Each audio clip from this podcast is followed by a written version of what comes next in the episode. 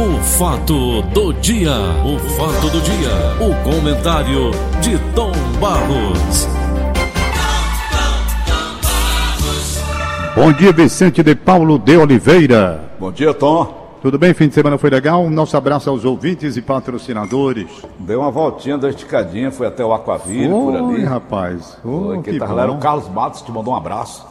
Gente muito boa, por sinal. Um abraço para ele. Sempre esteve aqui com a gente, né? Tom Barros, Foi. hoje, se vivo fosse, estaria completando 86 anos. Quem? Como, como é? Se vivo fosse, estaria hoje completando 86 anos. Quem? Paulo Quem? Oliveira. Não, senhor. 86. 86. Francisco Ives de Sá Dias Branco. 86 já, Paulo? Seria? Seria 86 anos. É. São quatro anos, né? Quatro anos. Vai passar muito ligeiro, né? Quatro Parece anos da que foi ontem. dele. Agora, o importante é que esse tempo passou, mas a marca de sua participação na vida Ficou. brasileira está aí. Não é? Não digo apenas com relação à empresa, M. Dias Branco, não. Na parte do, do império que foi estabelecido. Mas a sua marca própria, a marca própria dele. A maneira como se comportou diante dos homens, diante de Deus e diante da vida. Com toda dignidade, sabe? Com toda simplicidade. Olhando o próximo e garantindo emprego para essa gente. Quantas famílias dependendo naturalmente da inventividade, daquela visão de futuro que ele tinha, acreditando sempre num crescimento, um progresso permanente e, portanto, trazendo para o Brasil uma economia, uma participação da economia de uma forma muito forte. Então, a nossa saudade, portanto, do nosso querido Ivens Dias Branco, principalmente pelo homem simples e humilde que ele foi a vida toda. Tom Barros. Senhor, O presidente do Superior Tribunal de Justiça, STJ, João Otávio de Noronha, sei. rebateu os questionamentos que seguiram sua decisão de conceder a prisão domiciliar a Fabrício Queiroz, ex-assessor de Flávio Bolsonaro, e a esposa dele, Márcia Aguiar, até então foragida. Ambos são investigados no inquérito que apura o suposto desvio de salários do gabinete do filho mais velho do presidente durante seu mandato como deputado estadual do Rio. Em congresso virtual organizado pela Ordem dos Advogados do Brasil, OAB, da qual você é sócio, o ministro afirmou que imaginava que seria criticado pelo parecer. Eu sabia que seria criticado pela imprensa quando decidiu o caso famoso, mas não podia me furtar de decidir. Os analfabetos jornalistas, é aqui, Tom Balzo, onde eu quero focar, focar você, certo? Disse ele: os analfabetos jornalistas que mal sabem versar uma palavra de direito criticam decisões cujos fundamentos não leram, disse Noronha. O ministro também justificou ter negado benefício a presos do grupo de risco do novo coronavírus. O pedido foi apresentado pelo coletivo de advocacia em direitos humanos, em habeas corpus coletivo, que contemplaria pessoas detidas por crimes sem violência. Isso aqui você já, já, já comentou com muita propriedade. Agora, Tom Barros, quando ele chama esses jornalistas que o criticaram de analfabetos jornalistas, a minha, onde eu vou colocar você, cada macaco do seu galho. Se eu não entendo de direito, de jurisprudência, por que é que eu vou criticar uma lei que o ministro determina, uma ação que ele determina, um juiz, uma ação que ele determina, um desembargador, uma ação que ele determina?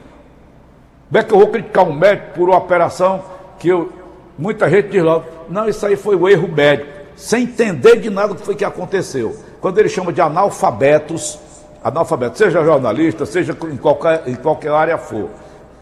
Tom Barros, como é que o cara se mete a escrever? Ontem eu estava assistindo uma narrativa de futebol e o jogador perdeu um gol. Aí o cara, o narrador disse, como é que se perde um gol desse, meu Deus do céu? Ele estava lá dentro do campo, Tom, para ver isso? Para saber como é que se perde um gol daqueles? Como é que você vê tudo isso, Tom Barros? o que é analfabeto? Analfabeto, o cara não sabe de nada. Não é? Primeiro começa logo daí. O que é analfabeto? Ele diz que os jornalistas são analfabetos. Tá lá. Perfeito? Verdade? Sim, tá aqui. O que é analfabeto? Aquele que não sabe ler nem escrever. Não é verdade? Que Ou de uma forma assim mais ampla, o cara que não tem muita instrução, ele quer dizer isso? Como aquele desembargador disse com aquele policial que estava abordando. Aquele desembargador Siqueira lá, Sei, chamou também o policial de analfabeto. Então, você toma uma decisão, ninguém pode falar, porque só quem entende de direito é o pessoal do direito. Jornalista não entende bulhufas. O jornalista pode efetivamente estudar, se informar, naturalmente ter uma assessoria nessa parte jurídica para transmitir uma visão acerca do problema e opinar com certa garantia, sim. Não é assim. Assim eu jamais poderia falar em outras coisas. A gente tem que ouvir as pessoas especialistas. Quando o presidente da República assume o cargo, ele busca uma assessoria para quê? Exatamente para isso. Porque ele não é uma enciclopédia para entender de tudo também. Mas ele vai ter que tomar decisões na área da economia. Aí o que, é que ele faz? Monta uma equipe que possa dar a ele o suporte necessário de informações e equilíbrio para que ele tome a decisão correta. Então essa história de chamar os outros de analfabetos é muito comum. Jornalista, todo jornalista é analfabeto. Pode ter. Como pode ter também outras áreas dentro dessa formação que se espalhou, com tantas faculdades, umas boas e outras nem tanto, pode ser que tenha gente sem qualificação necessária. Acredito. Isso. Mas o jornalista tem curso superior. Então, analfabeto, analfabeto já é uma forma de ofensa. Já é uma forma de ofensa. A leitura jurídica que ele se, se referiu, ela pode ser feita por um jornalista que tenha uma assessoria boa com relação à parte, à, à base de jurídica, ele pode fazer uma análise acerca da questão. Como qualquer um de nós, desde que a gente passe a estudar aquela decisão, procure saber por quê, como foi feita a sentença, que base ele tomou para decidir aquilo, não é? E pronto, eu acredito assim. Quando eu vejo a pessoa passar logo para chamar de analfabeto, querendo desqualificar, querendo humilhar todo mundo, já tem aí um tom de arrogância também, sabe, Paulo? Tom de arrogância. Eu sei tudo, os outros não sabem nada. Do direito sei eu, o resto é analfabeto. Não é assim também. A melhor não é. defesa é. é o ataque, Tom? Não sei, nem sempre. Nem sempre. Às vezes a linguagem do futebol diz isso. Mas depende também do, do, da forma que você vai ter do outro lado do adversário. Se você te, pega um, se você tem um time menos qualificado, por exemplo, nessa questão que você colocou agora, vale para a vida, não, só, não apenas para o futebol. A melhor defesa é o ataque. Isso é uma frase muito conhecida, muito dita, é um jargão do futebol, tá certo? Tá na, tá na verdade é daquele do livro Arte da Guerra, viu, Tom? Do Yantzu. Olha, Veja, a melhor defesa a é o ataque. Guerra. Então vamos ver se é realmente a melhor defesa é o ataque. Vamos ver. Você tem um time inferior e sabe que se sair para o ataque, abrirá espaços. E o outro time que é mais qualificado terá amplas condições até de golear exatamente por conta disso. Então o que é que o camarada faz? O camarada vai o que se chama no futebol por uma bola. Ele bota o time todo atrás, tenta uma jogada de contra-ataque para fazer o golzinho dele lá e se fecha. Então, nesse caso de você ter um time muito inferior, a melhor defesa não é ataque, não. A melhor defesa é a defesa mesmo. Que ele tem que se fechar todinho, porque o outro time vem com uma qualificação muito maior e vai passar por cima se ele der espaço. Então, isso é muito relativo. Agora, se você tem um time realmente capaz de ter um ataque positivo, de alta letalidade e precisão, Aí tudo bem, aí confere. Você vai, mas não é assim, ao pé da letra que se pode dizer a melhor defesa é o ataque. Não é.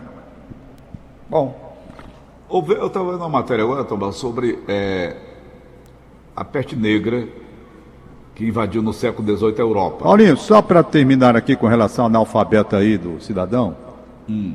nós vimos no Brasil, nós vimos no Brasil e no mundo autoridades de outras áreas que não da saúde falando sobre coronavírus. Hum. Certo? Todo mundo passou a entender dessa doença, não sendo da área médica. Por quê? Porque foi buscar informações. E a própria área médica estava confusa, com opiniões divergentes, inclusive bem opostas com relação à doença. Então eu vi muita gente falando, autoridades, hum. governadores, presidentes da, de repúblicas, todos falando sobre coronavírus, sobre doença. E eles não são médicos, não. E estão falando numa outra área. Por quê? Porque eles tinham uma assessoria. Agora mesmo nós temos aqui, hoje nós temos uma, uma decisão que foi tomada agora passada, que foi anunciada pelo governador do estado, Camilo Santana, e o prefeito. O prefeito é médico, mas o governador não. Como é que ele vai falar sobre essa área de saúde, porque ele montou uma assessoria capaz de entender toda a situação e sistemática para que ele, governador, tomasse decisões. Perfeito? Se você for perguntar o senhor entende alguma coisa de medicina, claro que ele vai dizer que não, que eu não sou médico, posso ter uma noção, mas não posso entender. Mas tem assessoria que dá suporte. E ele não é analfabeto, não. É, é verdade. Você, você lembra que o presidente sempre incentivava você a tomar cloroquina, que é que ele entende de medicamento, Tom? É. Ali era informações. Exatamente, você está aí, é verdade. Não é verdade? É. Ele sempre ensinava. E não é analfabeto, ele, Donald não. Trump, né? Não é analfabeto, não. Analfabeto. Essa palavra, rapaz, eu acho assim, olha, eu acho uma, uma coisa tão humilhante, sabe? Porque quando você pega uma pessoa analfabeta, você tem que ter piedade e tentar ajudá-la, sabe? Tentar ajudá-la a sair do analfabetismo. Teve um presidente, Tom Barros, me permita. Teve um presidente da Câmara Municipal, muito antigo, da época do Juraci Magalhães ainda, eu acho. E ele só se referia a mim, o analfabeto Paulo Oliveira. Saiu da Câmara como ladrão. Qual é que você prefere? Ser analfabeto ou ser, ser cognome de analfabeto ou de ladrão? É. Rapaz, a palavra analfabeto ela pesa, ela tem um peso muito grande. Eu tenho pena quando a pessoa diz que é analfabeto, não sabe ler nem escrever, nem o próprio nome sabe escrever. A gente tem que ter piedade dessa gente. O analfabeto pleno- político, por exemplo, né? Aí já é uma outra situação, né? Não sabe É. fazer a leitura política. Ele não é analfabeto, ele diz analfabeto por não saber fazer uma leitura política da coisa. Não Hum. tem a dimensão, não teve escola, formação acadêmica suficiente para fazer interpretação, leitura eh, da vida no mundo político. É outra história. Mas eu estou dizendo a palavra analfabeto mesmo, aquele que não sabe ler nem escrever. Eu tenho pena dessa gente. Por quê? Nessa época, Paulo, não se admite mais haver analfabeto não é? Com tantas as oportunidades de escola, de primeiro grau, primário mesmo, essa coisa toda aí, dá para ensinar. E às vezes fora da escola a pessoa aprende a escrever direitinho, sabe? Eu, eu tenho muita pena dessa gente. Eu acho assim humilhante quando você chama, você é analfabeto, é uma palavra, né? Palavra pesada. Ô Tom Barros, eu fiquei, fiquei apreensivo pelo seguinte. Ontem a Evandro estava mostrando que ela lê, manda fake news para ela aqui, ela lê tudo. E ela dizendo que vem aí uma nova onda. Eu, procuro no jornal e não, não encontrei nada dessa nova onda. Nada, nada, É, nada. tem, Paulo, tem umas coisas que são divulgadas pelas redes sociais e você precisa ter muito cuidado. É de uma para Pela- outra, né? A pessoa bota de uma para outra e vai, e vai, É, e vai, vai, e vai, vai, tem vai, vai fofoca, né? passando como se fosse verdade. Se fosse verdade.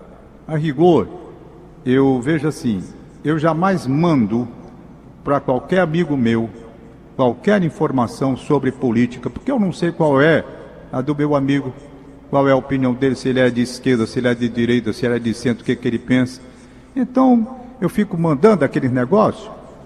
Eu, eu recebo sistematicamente aqui Todo dia, quase toda hora, informação sobre política. Quem fica fazendo isso, eu já sei que é uma pessoa que está mais ligada ao radicalismo político, que quer passar aquela informação, eu não leio. Eu apago tudinho. Eu recebo, Barros, passo você foi na e ferida agora. tudo. Hein? Você foi na ferida agora. Geralmente são pessoas que se ligam desse tipo de coisa, que passam essas informações negativas e falsas. Eu recebo diariamente ligações. De, eu estou vendo que a coisa não, não é, não, é, não funciona, não é verdade. Aí eu vou procurar, sabe, Tom? Para não, pra não pra repassar para ninguém. É. Eu não repasso-me também o que eu recebo quando eu vejo que tem cunho político. E da pessoa que manda, que é uma pessoa que tem uma posição radical e quer passar aquilo à frente, eu apago. Não vou ter trabalho de dizer para a pessoa sem delicado para dizer, onde, onde, pode mandar o que quiser. Agora eu leio também o que eu quero. Do jeito que a pessoa tem o direito de mandar o que ela entender que quer mandar, pode mandar. Se tiver o meu o número do meu celular. Eu apago também porque eu tenho o direito de ler o que eu quero. Tenho, É. Vou ler, não é? Isso. Não. Um, dia, um tempo desse eu passei por um amigo meu e disse, rapaz, você não está lendo meus e-mails, não? Eu disse, rapaz, você mandou 13 um dia desse. Mandou 13. Você já pensou se eu for para lá, for parar para ler tudo que é de e-mail que mando para mim?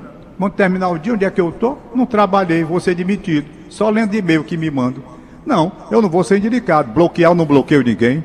Se o cara tem um número, vai mandar. Ele pode mandar centenas de coisas. Eu vou ler o que eu quero. Eu vou ler o que eu quero. E não que o cara está mandando quer que eu leia. Não é assim. Ele tem a liberdade de mandar. Também ele tem de reconhecer que eu tenho a liberdade de escolher o que eu quero ler. O que eu quero ler, eu vou para os jornais, vou procurar nas, nas fontes seguras, porque nem sempre essas porcarias que mandam a gente pela internet. é, é, isso é seguro. Tá? Então, eu acho que é assim que funciona a coisa. Liberdade. Você tem liberdade. Fulano é meu amigo, vou mandar isso aqui para ele. Pode mandar o que você quiser. De religião, de futebol, de política. Eu tenho o direito de escolher o que eu vou ler. Se vou ler, se não quero ler, se apago tudo, é um direito meu. Ô Tom. Hein? no século XVIII, a peste negra matou mais de 50 milhões de europeus. Ela durou O nosso anos. Rodrigues está na linha, vamos conversar com ele, porque já Ô, são rapaz, é 7h46. Eu quero Vamos falar com ele, com ele, já são 7h46. É. É. Alô, alô, Dudu. Bom dia, Dudu. Bom dia, bom dia Paulo, bom dia Tom, bom dia Bom dia. ouvintes da nossa querida Verdinha, tudo bem? Você está criando uma legião de fãs, viu, Dudu? As pessoas gostam muito dos seus comentários também, viu? Aliás, É sabe isso, quem é fã dele, o, o- o Paulo Oliveira? Ah, Me ligou o Francisco Lopes, o Chico Lopes. Doutor Chico Lopes. É, eu fico Grande esperando. ouvinte da nossa rádio, grande É, É só, é só fã de primeira linha, de primeira categoria. Dudu, 50 milhões de europeus ou mais, falam em 130 milhões. A peste negra durou dois anos. Esse coronavírus, esse coronavírus, pelo amor de Deus, será que nós vamos ter que aguentar dois anos? Empresas falindo, escolas fechando. Já hoje o Diário do Nordeste traz uma matéria muito ampla a respeito disso. Quantas e Sim. quantas escolas fecharam suas portas, demitiram seus funcionários, servidores, serventes, professores, enfim, eh, seguranças e tudo. Muitas, muitas escolas, mais de uma centena já de portas fechadas. Se essa desgraça durar dois anos, nós estamos lascados, estamos não? Estamos sim. Mas eu acredito, Paulo, acho que a gente sempre tem que ter essa visão é, de que é, a- o que aconteceu no século XVIII e o que É. acontece no século XXI são tempos diferentes, contextos Isso. diferentes. Então, o que, que acontece? No século XVIII, você tinha questões eh, relativas a, ao combate à própria doença, eh, detectar a própria doença, até você entender que a peste bubônica era uma peste eh, transmitida pelo rato, enfim, era uma questão de higiene, né? Até você descobrir isso aí, foi uma longa jornada, né? Era bubônica Hoje- dela, dela o, Dudu? Exatamente. Exatamente. Era Então, bubônica, eles não tinham até- tratamento para isso na época, né? não tinha um tratamento para isso e outra coisa, Paulo, eles não entendiam, eles não sabiam, não sabiam ainda de onde vinha, né? Então isso até você compreender, até você entender de onde vem isso tudo, isso é um processo, né? Então naquela época você não tinha eh, as técnicas, né? A ciência médica, uma coisa tão moderna como nós temos hoje avançada. Então, o primeiro passo, né, que hoje o coronavírus, ou a, a chamada Covid-19, ela, ela é uma, uma doença que ela já foi identificada, né? Ou seja, você tem a descrição do vírus, você sabe o que é o vírus, você não sabe como combater esse vírus, né? Mas a gente entende, Paulo, e as, as autoridades do mundo todo, elas já perceberam, eh, e eu acho também que há dois anos não vamos jamais demorar esse tempo todo, né? Se Deus quiser. A gente entende aí, pelo que tudo vem acontecendo, né? Pelo que a ciência vem estudando, os laboratórios no mundo todo, você vê nos Estados Unidos, os laboratórios estão avançadíssimos estudos, em Londres também, é, aí você vai na China também, na Rússia também, né? Eles estão bem avançados. Entende-se que até o final do ano é, essa vacina ela deve estar pronta, né? E, por exemplo, na Europa, né, nos países orientais, né, eles, eles acreditam que eles não querem chegar no inverno com esse problema ainda, porque você sabe que o frio é um problema para essa doença, né? Ela, ela facilita mais o contágio, principalmente por conta dos problemas respiratórios, né? Então eles querem até o final do ano, né? Esse fim de semana a Rússia anunciou que até outubro, né, eles vão estar com a vacina. A gente não sabe, né? Porque fica uma guerra entre os laboratórios. A gente sabe que isso são bilhões de dólares, não são nem milhões, né?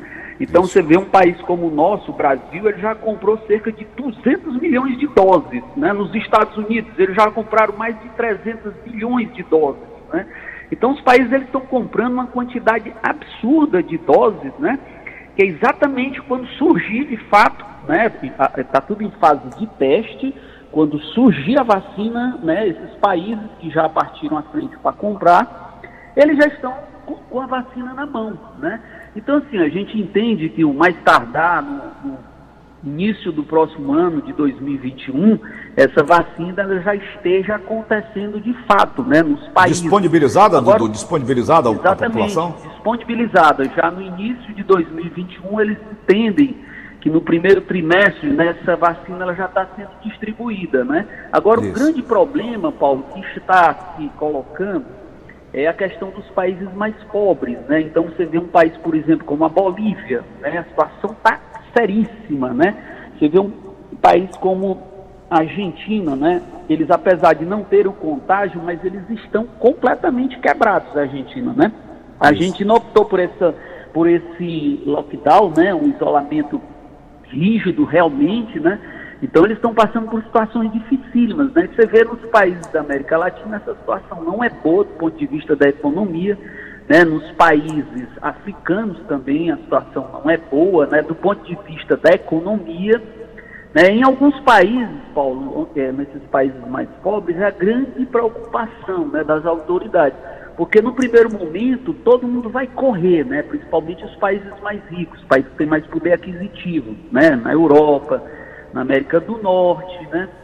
Alguns países da América Latina, como o Brasil, já partiram para comprar, né? Na própria Ásia, os países mais ricos, na Oceania, você vê países como a Austrália e, e, e a Nova Zelândia, né? São países que já estão também com, com essas compras efetivamente feitas, né? Então é a gente aguardar e, se Deus quiser, a gente tem absoluta certeza que isso não vai chegar a dois anos, né? Porque os estudos estão bem avançados, os testes já estão bem avançados, né? Então a gente entende que é, a gente não vai ter uma situação como você tinha em anos anteriores, né? em séculos anteriores, né? É, tem, tem muita diferença. Agora, Beleza. Paulo, eu não havia pensado é. nisso. É. Eu não havia pensado nisso, Dudu. Pois não. Eu estou vendo agora que no Crato, está passando Sim. aí a repórter falando no canal 10, que no Crato estão atendendo idosos em casa. Eu acho isso extremamente maravilhoso, não é não, Dudu? Sim, perfeitamente. Aqui em Fortaleza também, Paulo, a prefeitura ela fez um atendimento dos idosos em casa, que foi muito interessante também.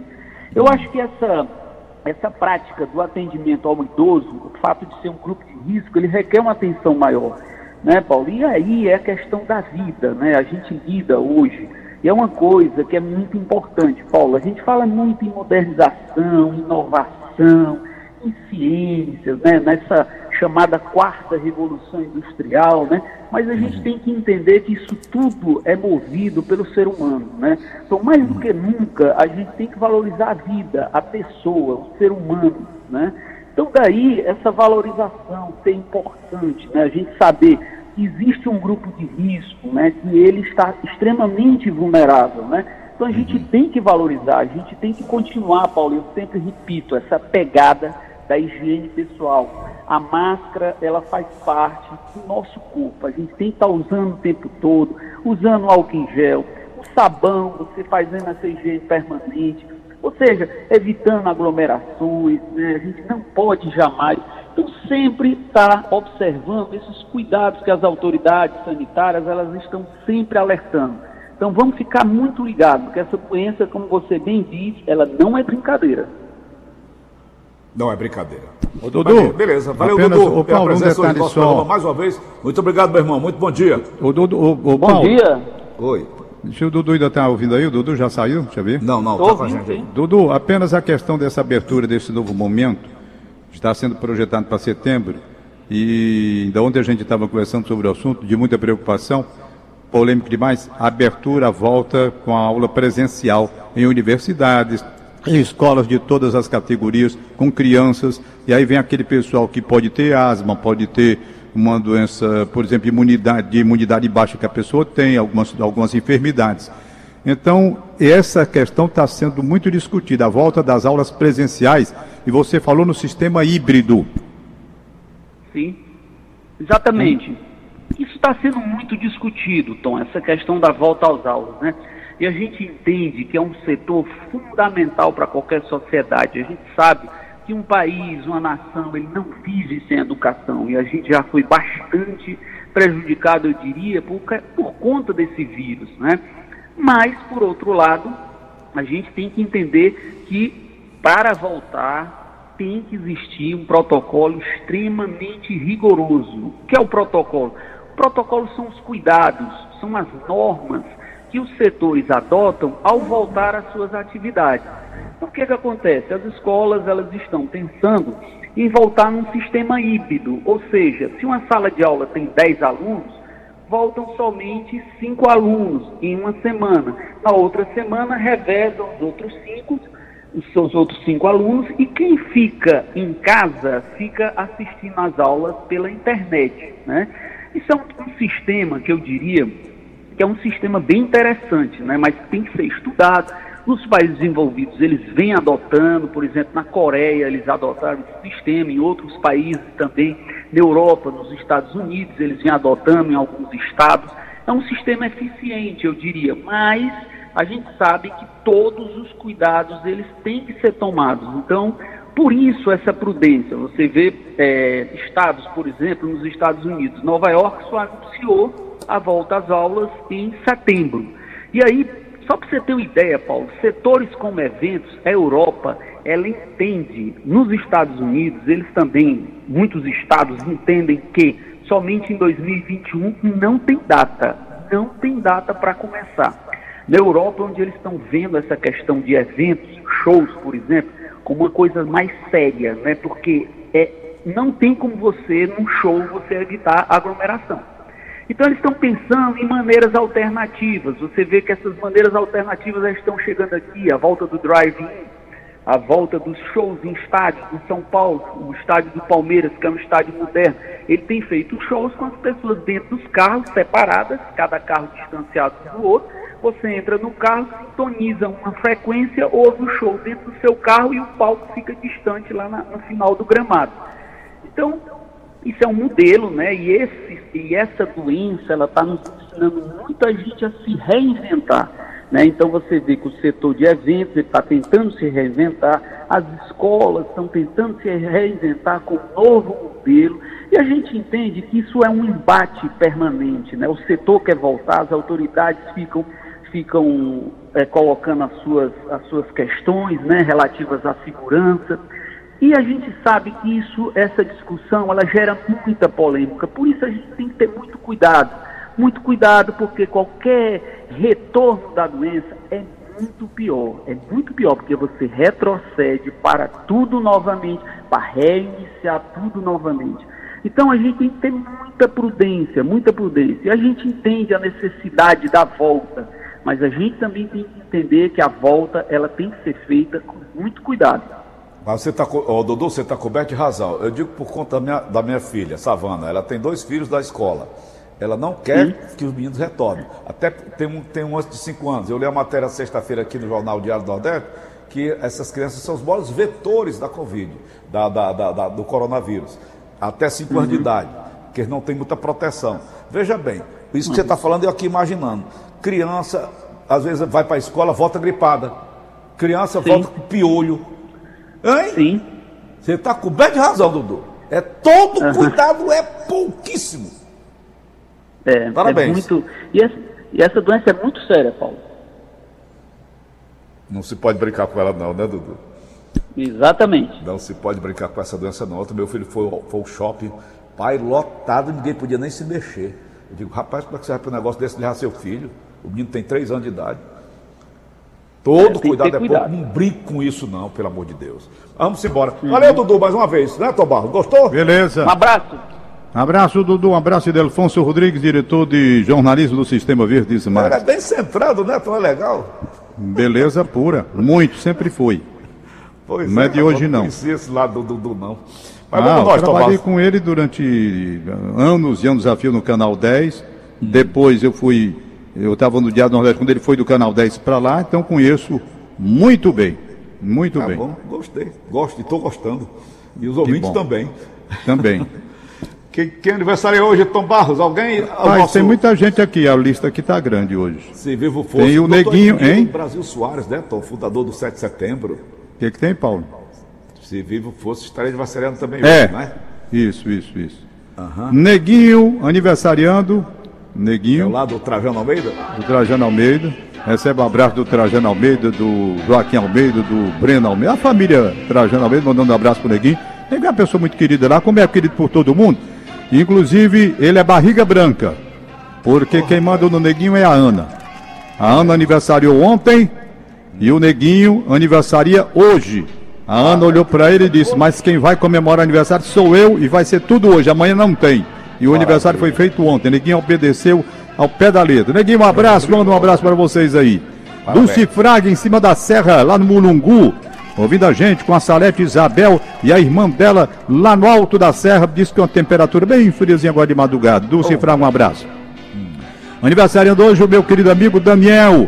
O Daniel é pai da jornalista Irla Freire, que trabalhou durante muitos anos aí com a gente, grande profissional, competente profissional. A Irla, um abraço para ela, um abraço para o Daniel. Ele recebe carinhosamente o abraço de toda a família, né? Das filhas, a Irla Freire e da Letícia, da Noeli, que é a esposa, tem Evelyn e o marido que estão em Portugal, mas todos mandando um abração de parabéns. Daniel, você é gente muito boa. Daniel já voou com o Valdones, cara, hein? É brincadeira, não aguentou aquelas acrobacias todinho. Saúde, paz, felicidade, meu querido amigo Daniel. Evaneide e Eurico. Evaneide está aniversariando hoje, um abraço do Eurico, que trabalhou com a gente durante muito tempo. Deoclésio Carvalho, com a Daíla, com a Dayara e com a Daiane. Abraço para essa gente. Hein? Autobaus. Diga, tudo bem? É o Que- Antônio qual é dele? Qual é deles, Paulo? Sadar tá aqui em casa. Ah, é? Que beleza, rapaz. Ele já deve estar por aí pela televisão. Saiu daqui seis meses. Já deve estar Ô, por aí, rapaz, viu, que Tom? beleza. Qual é a idade dele já? É o Rafael, três anos. Três anos. Tá Vai bom, vai ser quatro. pelo que eu tô vendo aí. Mais aniversariantes de hoje. João Batista e Maria rapaz, Nascimento do Bom Sucesso, completando 50 anos.